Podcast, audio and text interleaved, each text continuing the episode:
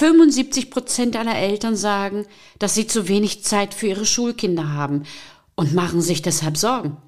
Doch nicht mehr lange, denn in diesem Podcast erhalten Sie konkrete Anregungen, wie Sie endlich trotz aller Anforderungen mehr Zeit für sich und Ihre Kids haben.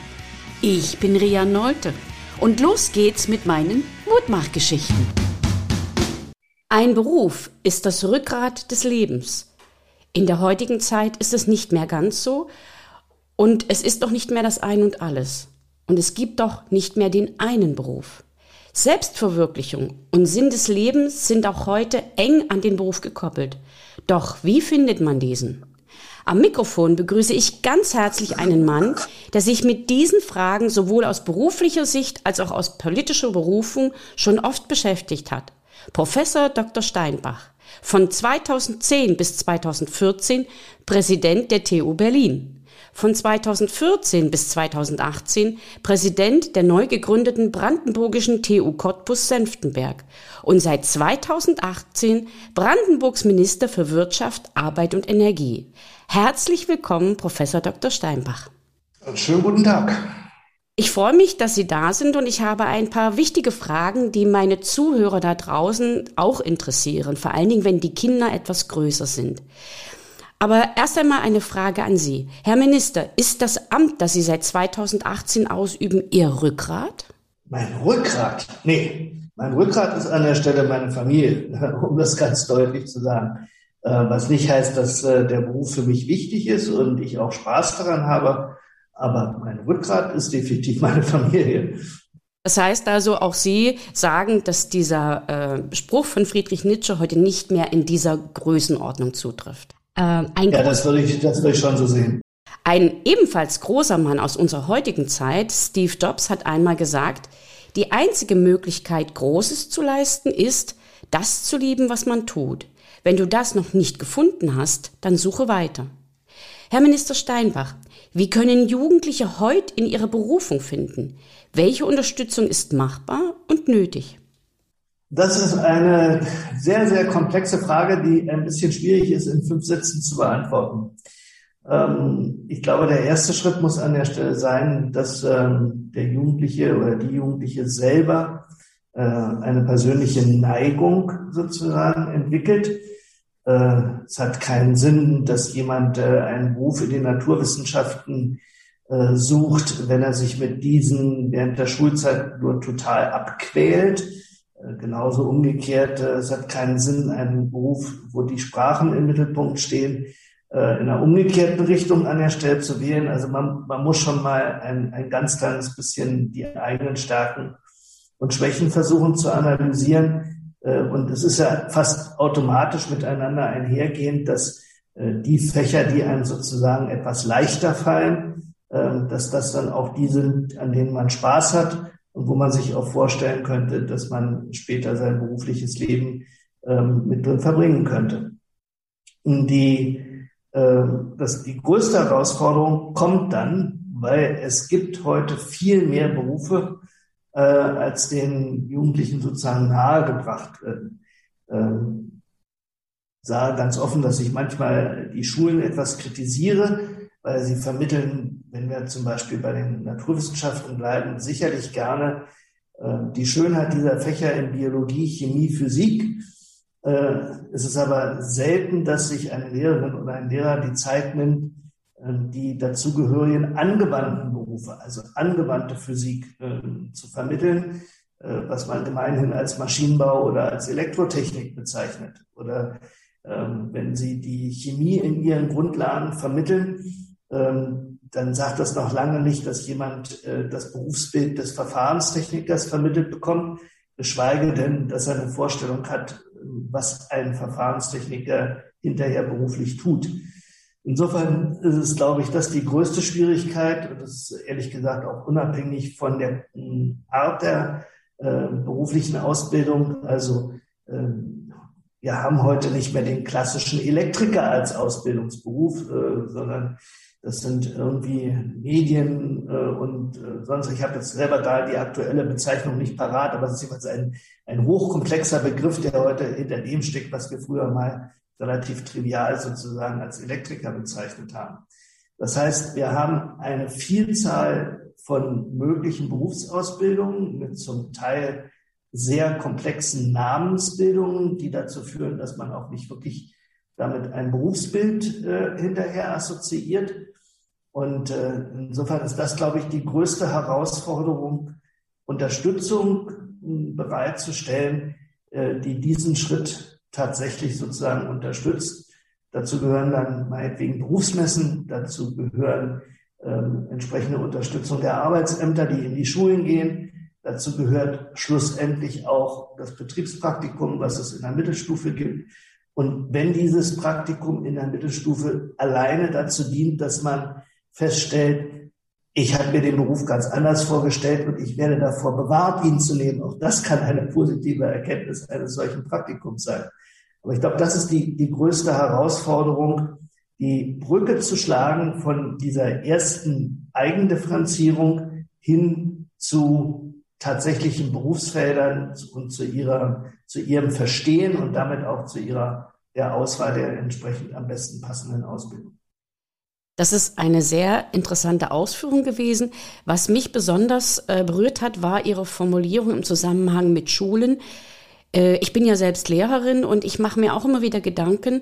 Ich war in der Schule, habe studiert und bin wieder in die Schule gegangen. Das heißt, ich habe die Wirtschaft da draußen eigentlich gar nicht kennengelernt, äh, soll aber und darf und muss darüber reden. Und das bedeutet, ich muss über meinen Tellerrand schauen. Und das ist eine Verantwortung, die wir Lehrkräfte haben, weiter zu blicken als das, was wir eben in Mathematik machen oder was wir in Physik oder in, in Deutsch machen, sondern eben, sagen wir, die Ganzheitlichkeit der äh, Fächer oder die, die Verbindungsmöglichkeiten zwischen den Fächern auch zu sehen und dann auch die Verbindung zur Praxis zu schaffen. Ich glaube, da brauchen wir noch ein bisschen mehr praktische Erfahrung als Lehrkräfte. Aber ähm, bereits 2015 hat das Land Brandenburg ein Konzept für eine systematische Qualifizierung der Berufs- und Studienorientierung erarbeitet mit der Überschrift Übergang Schule Beruf. In ihrer Antrittsrede als Minister haben Sie ausgeführt, dass eines der wichtigsten Kernthemen ihrer Arbeit die Ausbildung von qualifizierten jungen Menschen zu Fachkräften für die Gestaltung einer nachhaltigen Gesellschaft ist. Kommen wir jetzt zu meiner Frage dazu. Was hat sich seit Ihrer Amtseinführung in diesem Bereich getan und welche Möglichkeiten bieten sich heute für zukünftige qualifizierte Arbeitskräfte sowohl im Bereich der dualen Ausbildung als auch was Studienplätze oder die schulische Berufsausbildung betrifft? Ja, es haben sich eine ganze Menge Dinge getan. Also das eine ist, wenn wir mal zunächst mal bei den Ausbildungsberufen, also nicht den Berufen, die man über ein äh, Studium sozusagen erreicht. Jetzt vor allen Dingen ein, eine Erkenntnis, glaube ich, in den letzten Jahren äh, Raum gegriffen, gemeinsam mit den Kammern, dass man deutlich machen muss, dass Berufe, die man über diesen Ausbildungsweg erreichen kann, nicht Berufe zweiter Klasse sind. Ähm, und ähm, dass man äh, deutlich macht, ich kann dort eine Arbeits- Qualität erreichen, die mir umgekehrt nachher auch erlaubt, in meinem familiären Bereich äh, die, eine Familiengründung zu ermöglichen und ähnliches. Wir haben so einen Trend gehabt, der ist jetzt so, sag ich mal, gefühlt zehn Jahre her, ähm, wo es der, wo wir alle Ausbildungen, sage ich mal, zur höheren Qualifikation nach oben durchgeschoben haben. Also äh, das fängt bei der Schule an. Äh, ohne Abitur bist du Mensch zweiter Klasse. Anschließend bist du ohne ein Studium ein Mensch zweiter Klasse.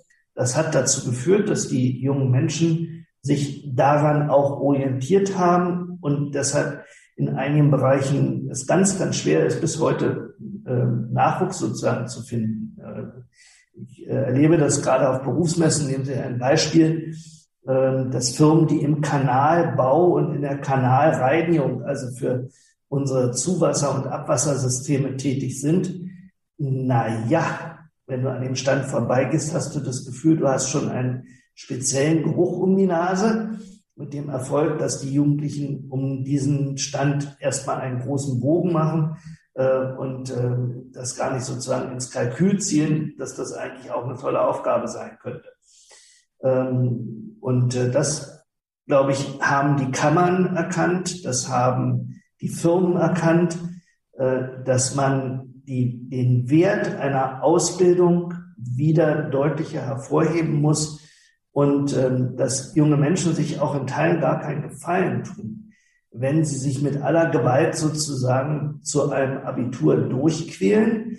Ähm, dazu gehört dann aber auch die Bereitschaft der Unternehmen für ihre Lehrplätze nicht bloß Abiturientinnen und Abiturienten anzunehmen, sondern eben auch Menschen, die mit der zehnten Klasse abgehen, und denen auch eine entsprechende Chance zu bieten. Ich glaube, da hat ein Wandel stattgefunden. Das Problem ist immer, dass man mit diesem Trend, der dort vor zehn Jahren war, was das Renommee dieser Berufe betrifft, sehr viel Porzellan zertöppert hat.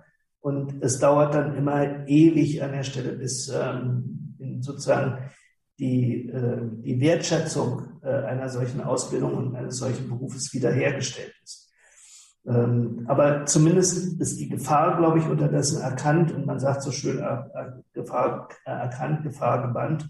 Und ich glaube, man bemüht sich von allen Seiten, die Wertschöpfung, Wertschätzung einer normalen Ausbildung als etwas Vorzeigbares, als etwas, worauf man auch in seinem Leben, was das Erreichte betrifft, stolz sein kann, ähm, wiederherzustellen. Das Zweite, was, glaube ich, passiert ist, ist, dass man ähm, gemerkt hat, dass diese jungen Menschen ein hohes Gut sind, um die man auch werben muss. Also ich sag mal, wenn es vor 10, 15 Jahren noch die Situation war, äh, dass die Ausbildungsbetriebe, aber auch die Hochschulen äh, im Prinzip nur zu warten brauchten, weil die jungen Menschen kamen irgendwann zu ihnen, hat man ähm, ja ungefähr zu diesem Zeitpunkt, vielleicht auch schon ein bisschen früher, hat man plötzlich erkannt, nee, ich muss um diese jungen Menschen werben. Ähm, ich muss denen Angebote machen. Ich muss denen Angebote in den Ferien machen, äh, wo sie in diese Berufe schon mal reingucken können. Ähm, die Hochschulen haben angefangen, ein sogenanntes Schnupperstudium zu entwickeln, wo man, ohne dass man richtig immatrikuliert war, ähm, mal eine Woche, 14 Tage an entsprechenden Vorlesungen und Veranstaltungen teilnehmen konnte, um überhaupt ein Gefühl dafür zu kriegen. Und das sind, glaube ich, Entwicklungen in den letzten Jahren, die zum Guten sind. Ähm, aber ich sage auch ganz offen, wo wir noch viel Luft nach oben haben. Wir haben uns an der Schule sogar die Möglichkeit geschaffen, dass Schüler der neunten und zehnten Klassen am Hasso-Plattner-Institut sowas wie ein Parallelstudium durchführen können. Das heißt, sie sind alle 14 Tage einmal in der Woche nicht da, und äh, sind dort und äh, holen den Unterricht danach, beziehungsweise nehmen nicht am Unterricht bei uns teil, sondern sind bei Hasso Plattner.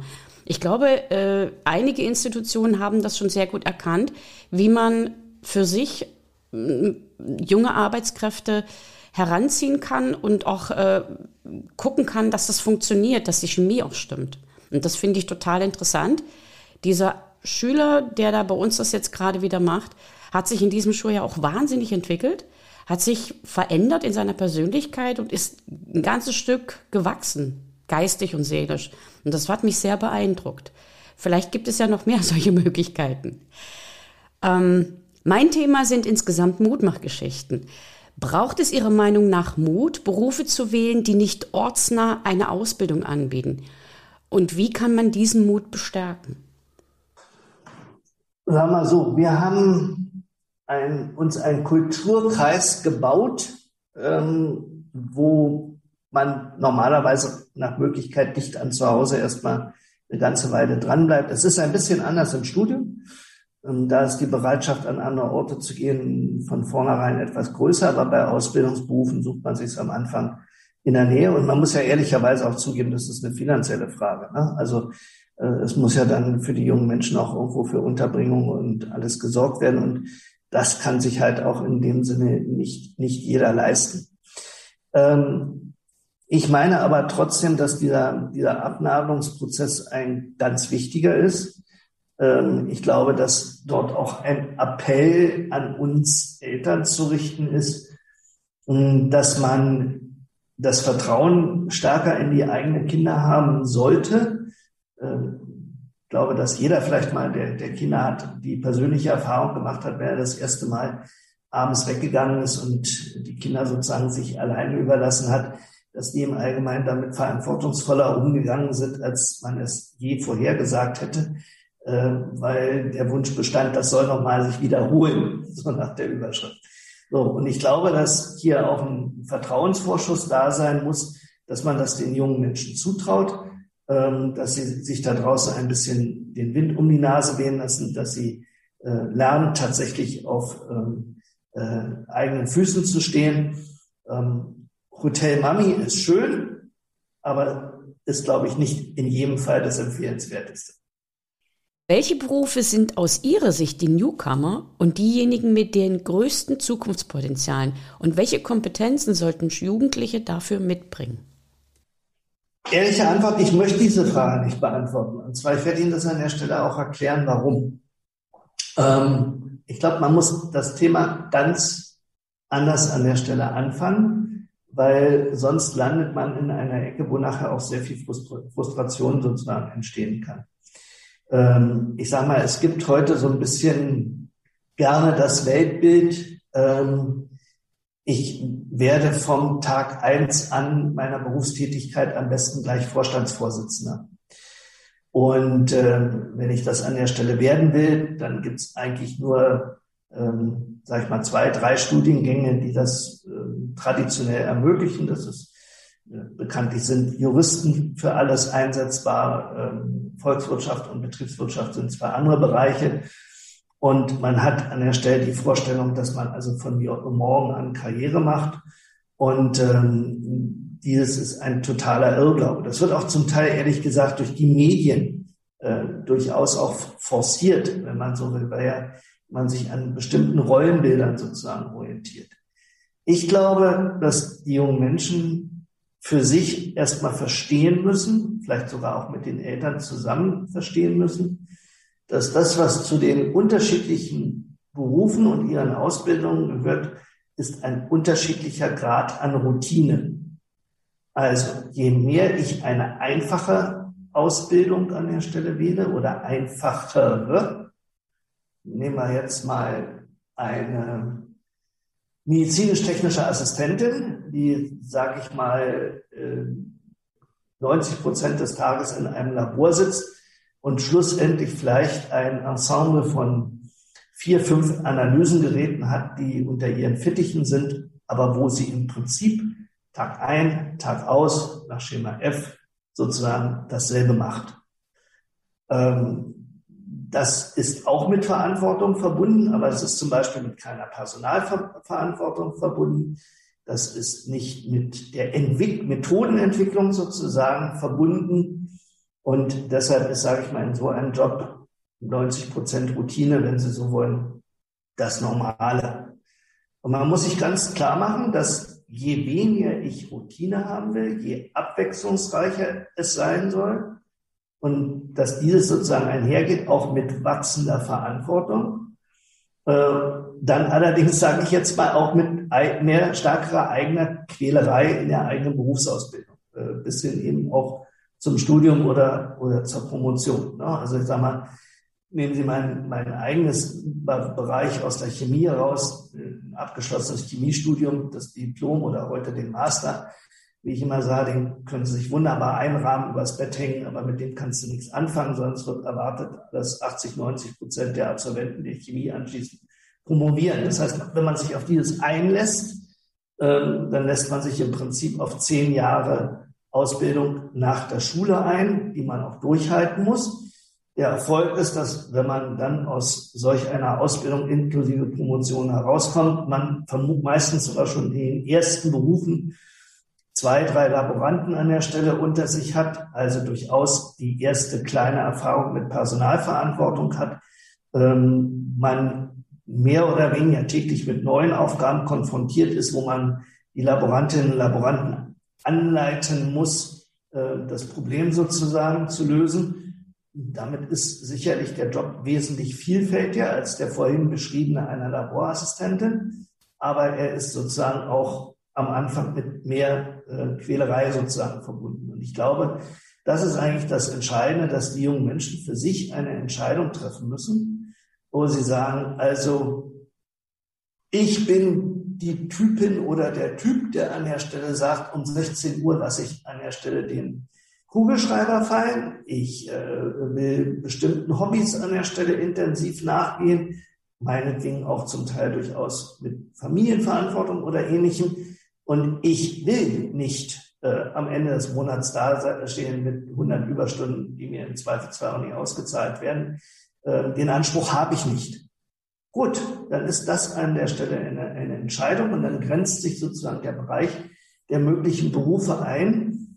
Ähm, und das hat nichts damit zu tun, dass ob das jetzt moderne Berufe sind, ob das neue Berufe sind, um auf Ihre Frage zurückzukommen, ob das zukunftsträchtige Berufe sind oder ob es traditionelle Berufe sind.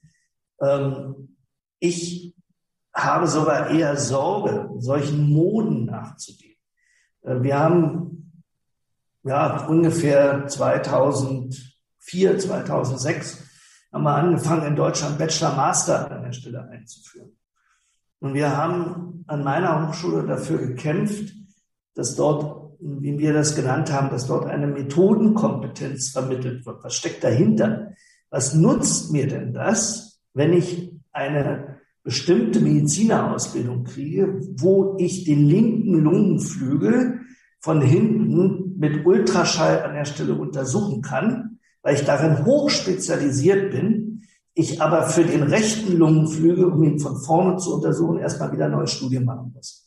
So, ähm, solch ganz eng geschnittene Studiengänge, die im Prinzip das Risiko beinhalten, dass wenn das Thema aus welchem Grund auch immer plötzlich wirtschaftlich komplett verschwindet, und ich bin nicht anpassungsfähig aufgrund dieser Grundlagenausbildung in bestimmten Methoden, das auf einen anderen Beruf zu übertragen, dann erzeugen wir dort sehenden Auges äh, zukünftige Arbeitslose oder zumindest das Risiko zukünftiger Arbeitslose.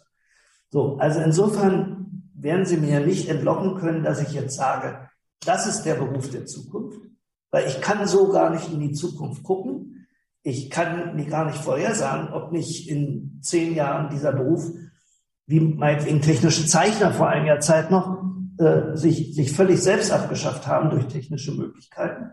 Äh, und dann diejenigen in so einer Nischenausbildung hochspezialisiert ausgebildet sind, aber schlussendlich nachher mit Mitte 40 dastehen und nicht wissen, wie sie sich eigentlich umorientieren sollen in Richtung eines anderen Berufsfelds. Also insofern, ich werde nicht für einen einzelnen Beruf, für, nicht für einen, einen modernen Trend an der Stelle Reklame machen. Das mache ich nicht. Ich halte das für nicht verantwortlich, verantwortungsvoll.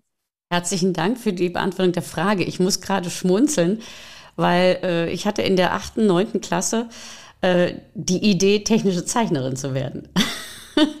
weil ich fand das Arbeiten mit dem Reißbrett so faszinierend. Ich hatte in der Schule noch technische, technisches Zeichnen und äh, fand das so toll, habe mich dann aber doch für den Lehrer entschieden. Ich glaube, das war besser.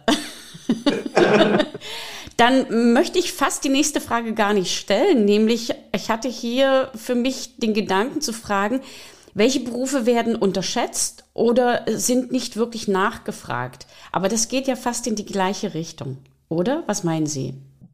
Ja, vielleicht, ich, ich will vielleicht, obwohl ich schon länger zu Ihrer vorherigen Frage geantwortet habe, vielleicht noch einen Satz an der Stelle nachschieben. Ähm, wofür ich Reklame machen würde, ist, wer in irgendeiner Form ingenieurtechnisch, naturwissenschaftlich, egal auf welcher Ebene, äh, später arbeiten will, sollte keine Angst vor Mathematik haben. Dem sollte klar sein, dass er das an der Stelle braucht. Und es sollte auch jedem klar sein, dass egal, was ich heute mache, ob ich im kaufmännischen Bereich lande, ob ich äh, im sozialwissenschaftlichen Bereich lande, mindestens eine Fremdsprache, und das ist heute Englisch, Lingua Franca ist Englisch für 90 Prozent der Berufe. Äh, man sollte in der eigenen Ausbildung oder in der Privatzeit, indem man in entsprechenden Ländern Urlaub macht, und sich diese Sprachkompetenz an der Stelle äh, aneignet. Man sollte diese beiden Dinge, glaube ich, berücksichtigen äh, bei der Wahl sozusagen von Berufen, dass man sagt, also ohne Englisch komme ich eigentlich heute nirgendwo mehr aus und äh, ohne Mathe komme ich in vielen Berufen einfach auch nicht mehr aus. Das vielleicht nochmal so als Nachklapp äh, zu dem, was Sie davor gesagt haben.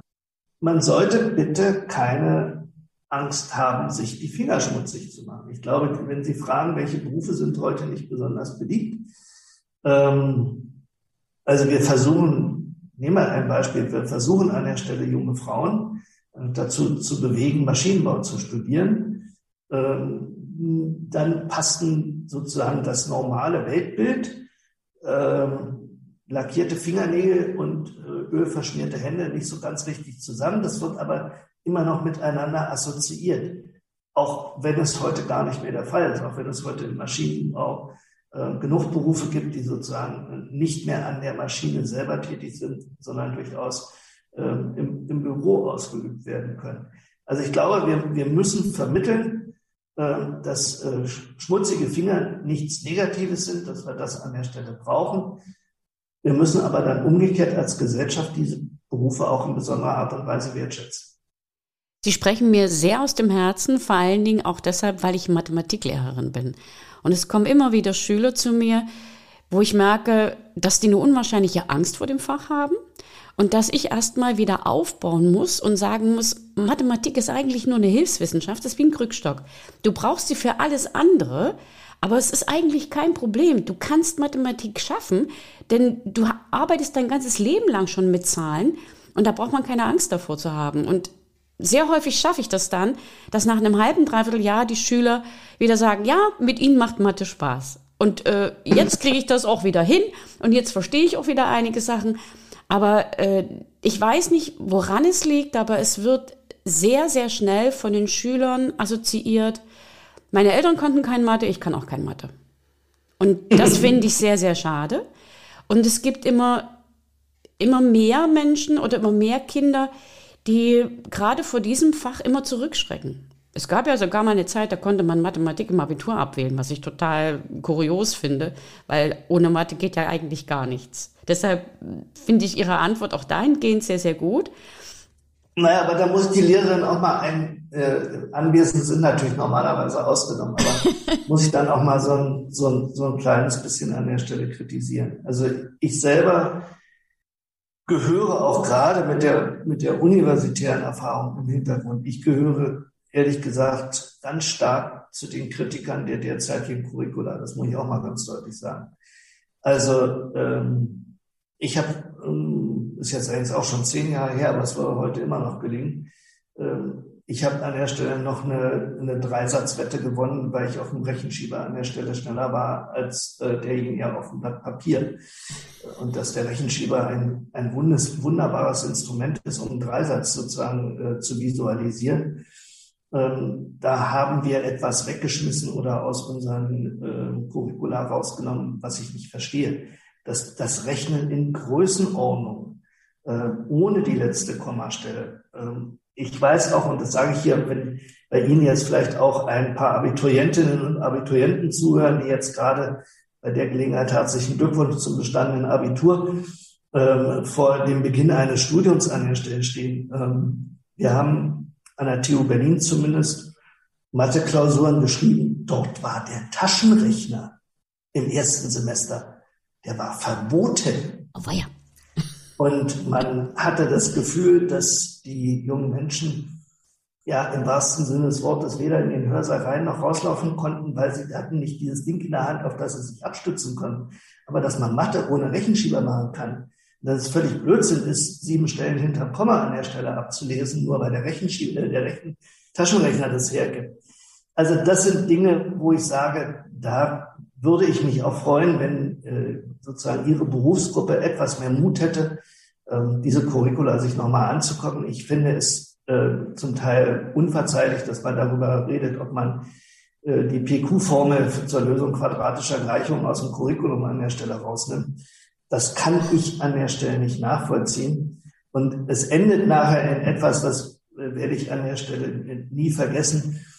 Ähm, ich sage jetzt mal nicht, wer das gewesen ist, aber ähm, in, in meinem weiteren Umkreis ähm, ist äh, eine Lebensmittelchemikerin, die die Staatsexamina abgenommen hat und äh, dort sollte der Eigehalt in Eierlikör als Aufgabe eines Staatsexamens beantwortet werden.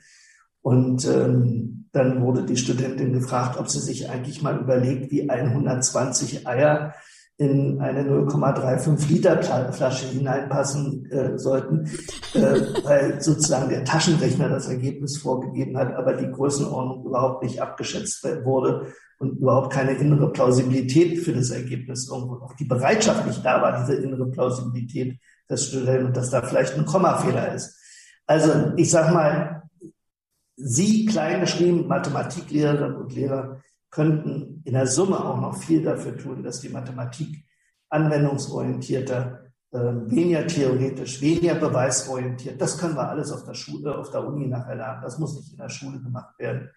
Ähm, dass ich weiß, warum ich eigentlich diese Sachen an der Stelle mache, warum ich mit einem Strahlensatz eine Entfernung von einem Gegenstand äh, sozusagen über den Daumen abschätzen kann und wie ich das machen kann. Diese Dinge sind zum Teil etwas verloren gegangen und das bedauere ich persönlich sehr. Ja, wir haben auch durch die Veränderung des Curriculums einige Dinge äh, zu, zu, also vom, vermisst oder haben sie verloren, die wir sehr gerne machen würden. Wir haben sehr, sehr viel Zeit jetzt für Dinge, die plötzlich aus der sechsten Klasse rüberschwappen, mm, die wir sagen, eigentlich müssten die Schüler das wissen als Voraussetzung. Und äh, da sind wir momentan auch auf einem Weg, äh, wo wir sagen, wir müssen noch mal ganz, ganz dolle drauf gucken, weil ähm, viele praktische Dinge verloren gehen. Ich sage immer in der, in der achten Klasse, Satz des Pythagoras, wofür brauchen wir den? Wissen wir nicht. Ich sage, den braucht er zum Tapezieren. Den braucht er zum Malern.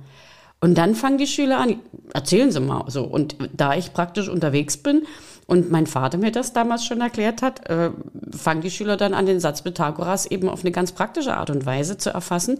Und den vergessen sie auch nie wieder. Und ich werde Ihnen noch ganz deutlich sagen, wenn die PQ-Formel aus der Mathematik verschwindet, dann gehe ich auf die Barrikaden. das, das, das freut mich sehr. Ich, ich, halte Sie oben fest, damit Sie nicht runterfallen. genau.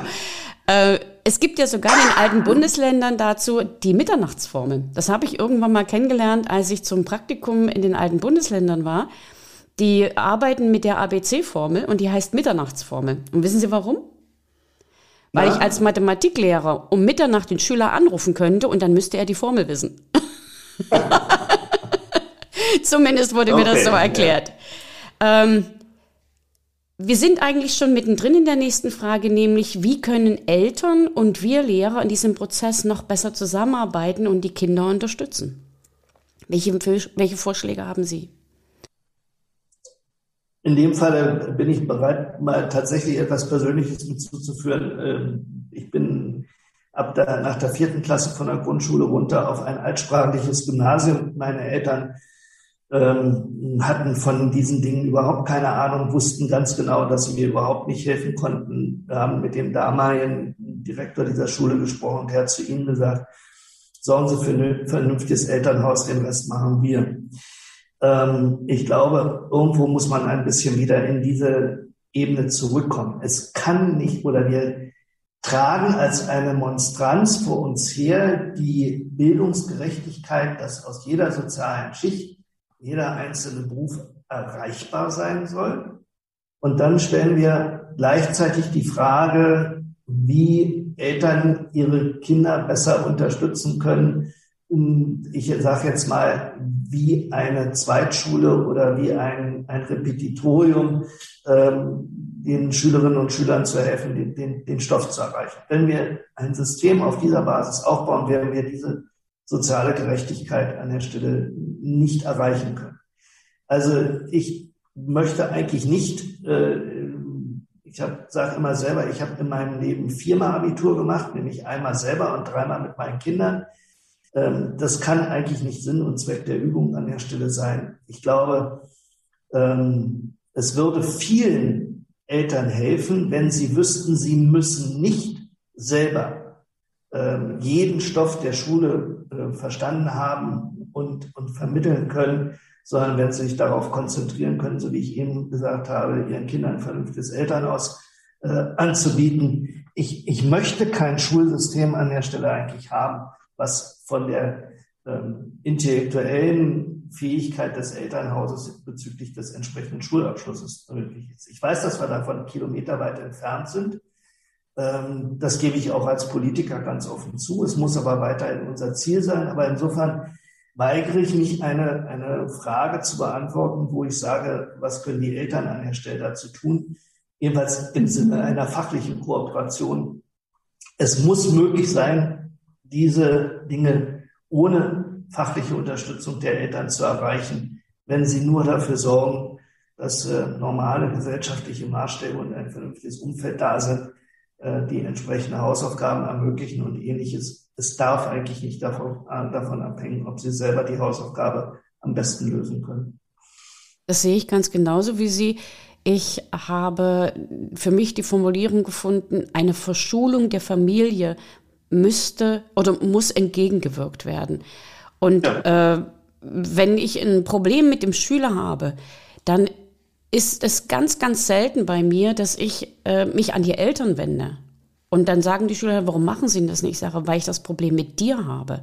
Du und ich, wir haben hier in diesem Raum eine Situation, die wir jetzt klären müssen. Und das klären wir gemeinsam. Deine Eltern haben ganz andere Sorgen, ganz andere Probleme. Und wir sind tough genug, die Situation so zu klären, dass es für uns beide eine gute Möglichkeit ist, daraus etwas zu lernen. Und äh, damit habe ich die Schüler dann im Endeffekt auch auf meiner Seite und habe die Möglichkeit, dann mit ihnen noch wertschätzender zusammenzuarbeiten, weil sie wissen, sie sind für sich selber verantwortlich. Jetzt eine letzte Frage. Ab wann und wie sollten Kinder auf die Berufswahl vorbereitet sowie unterstützt werden? Und was ist dabei notwendiger? Mut oder Konsequenz? Vielleicht dazu also Ihre hängt, drei besten hängt, Tipps. Das hängt ja sicherlich, genau, das hängt ja sicherlich eben auch ein bisschen ähm, von der, wie soll ich sagen, der Grundvoraussetzung jedes, jeder einzelnen Schülerin und jeden, jeden einzelnen Schülers ab. Also diejenigen, die eben eine Berufswahl nach der mittleren Reife treffen müssen, müssen auf dieses, ähm, auf diesen Punkt früher vorbereitet werden an der Stelle als diejenigen, die Richtung Abitur und Studium irgendwo gehen. Also insofern kann man das nicht über einen leisten an der Stelle äh, schlagen. Ähm, ich bin auch deutlich mehr ein Fan sozusagen von berufsorientierenden Maßnahmen.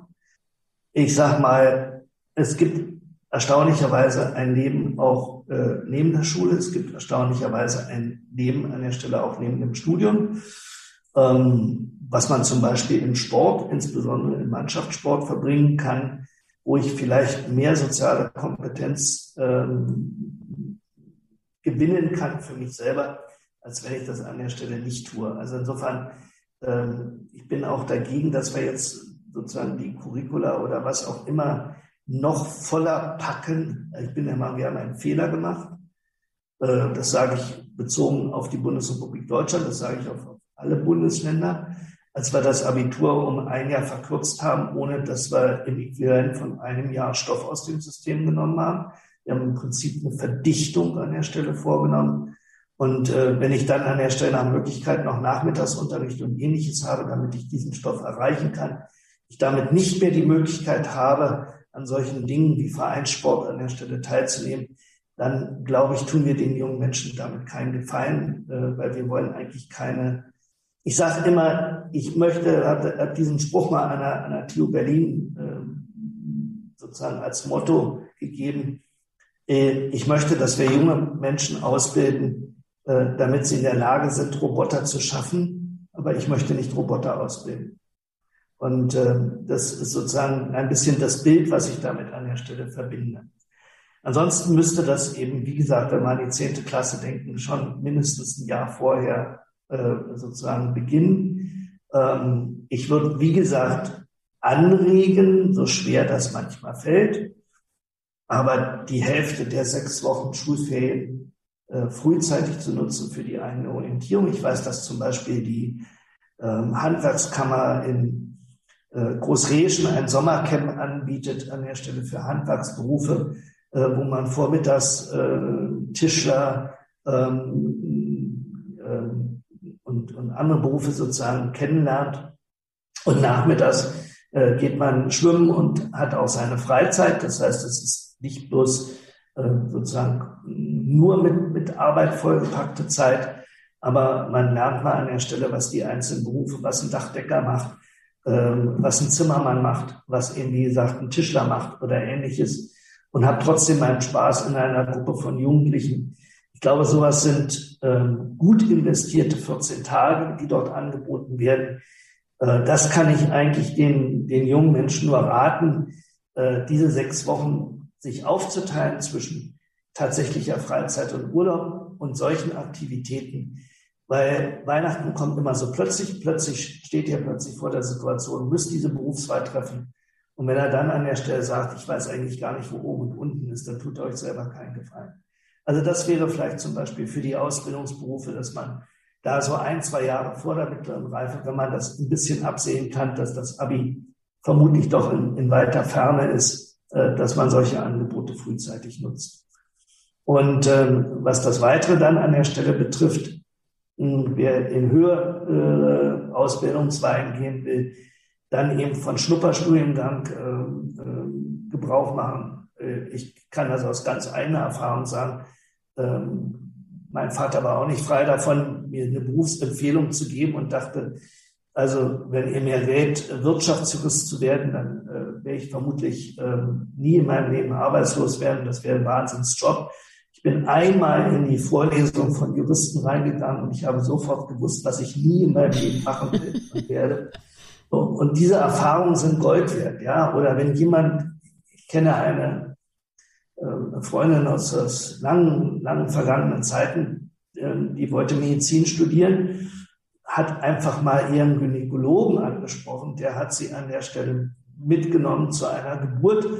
Äh, dann war sie eine Stunde später von oben bis unten war der Kittel mit Blutfeuer an der Stelle und dann hatte sie die Entscheidung, ob sie das aushält, ob sie das will, ob sie das gut findet, ob sie damit klarkommt oder nicht.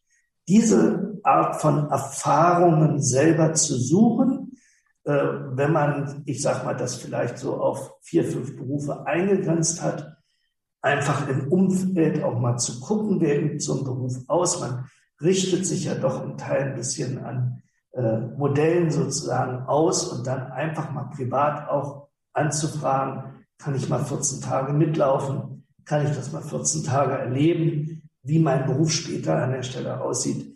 Äh, ich glaube, da ist viel Eigeninitiative auch gefordert und das kann ich eigentlich jedem Einzelnen nur raten, äh, die Angebote, die es dort gibt, auch zu nutzen und das dann eben durchaus auch parallel zur Oberstufe. Diese Ideen finde ich fantastisch. Da fällt mir ein, ähm, es ist ja vor einiger Zeit äh, ein Bildungsbudget von, ich glaube, zwei Millionen oder ja, ich weiß nicht genau, zwei Millionen Euro, glaube ich, für das Nachholen von Unterrichtsstoff für die Schüler in Corona-Zeiten freigegeben worden. Und ich würde es toll finden, wenn dieses Geld für derartige berufsvorbereitende Camps genutzt werden würde, wo die Schüler ja dann wirklich noch eine ganze Menge mehr lernen, eine ganze Menge mehr im Zusammenhang äh, was der zukünftige Beruf bieten könnte. Aber gleichzeitig entwickeln sie dabei auch Kompetenzen, die sie in der Schule bisher nicht entwickelt haben. Und man kann sich schon beschnuppern. Das wäre ein, eigentlich eine gute Möglichkeit, dieses Geld sehr sinnvoll einzusetzen. Wenn es noch nicht alle ist, ich weiß es nicht. Also ich werde das gerne meiner, meiner Kollegin mal als eine Anregung berichten hier aus diesem Gespräch. Ich selber bin ja, wenn Sie so wollen, nicht derjenige, der für diese Ausbildung in dem Sinne verantwortlich ist, sondern äh, ich bin ja der Abnehmer in der Wirtschaft, wenn Sie ja. so wollen. Und äh, insofern muss man da auch ein bisschen die, die Kompetenzen an der Stelle sortieren. Das, was ich hier an der Stelle sage, geht eigentlich mehr in die Richtung, dass wir die Anzahl der jungen Menschen, die nach einem Jahr feststellen, ähm, dass sie sich eigentlich äh, verkehrt orientiert haben, dass wir die versuchen irgendwo zu reduzieren. Das kostet ihre eigene Zeit, das bedeutet viel Frustration, das bedeutet Frustration sowohl für die Ausbildungsbetriebe als auch im Studium sozusagen für die, für die jungen Menschen selber. Und ähm, mir geht es eigentlich mehr darum, dass man das irgendwo etwas zielgerichteter an der Stelle macht. Mir fällt ein, ein Beispiel ein und das, das kann ich auch den jungen Menschen eigentlich nur raten danach mal zu gucken. Also man kann zum Beispiel an bestimmten Universitäten sich einschreiben äh, in das große Feld äh, MINT, also Mathematik, Informatik und Naturwissenschaften.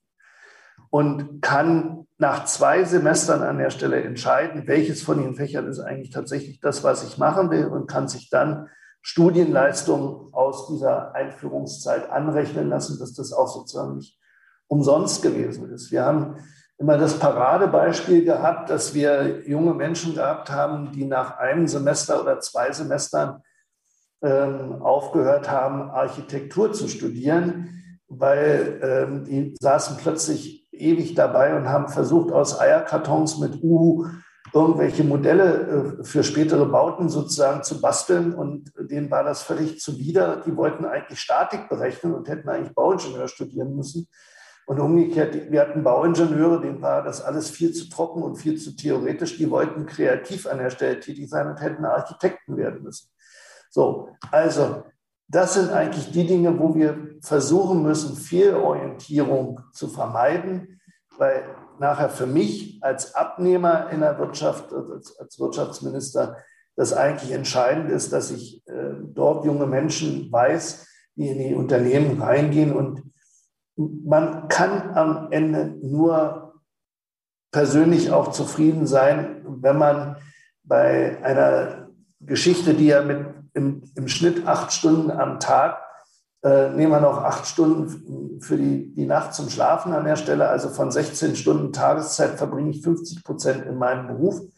Wenn das eine Quelle steter Frustration ist an der Stelle, dann haben wir alle nichts davon. Ja? Also insofern, darum geht es mir eigentlich, Hinweise zu geben, wie man sich selber orientieren kann, wie man diese Art von Dingen ausprobieren kann um da möglichst vielen zu ersparen, dass sie eigentlich nach ein, zwei Jahren an der Stelle sagen, Gottes Willen, wo bin ich jetzt eigentlich hier gelandet?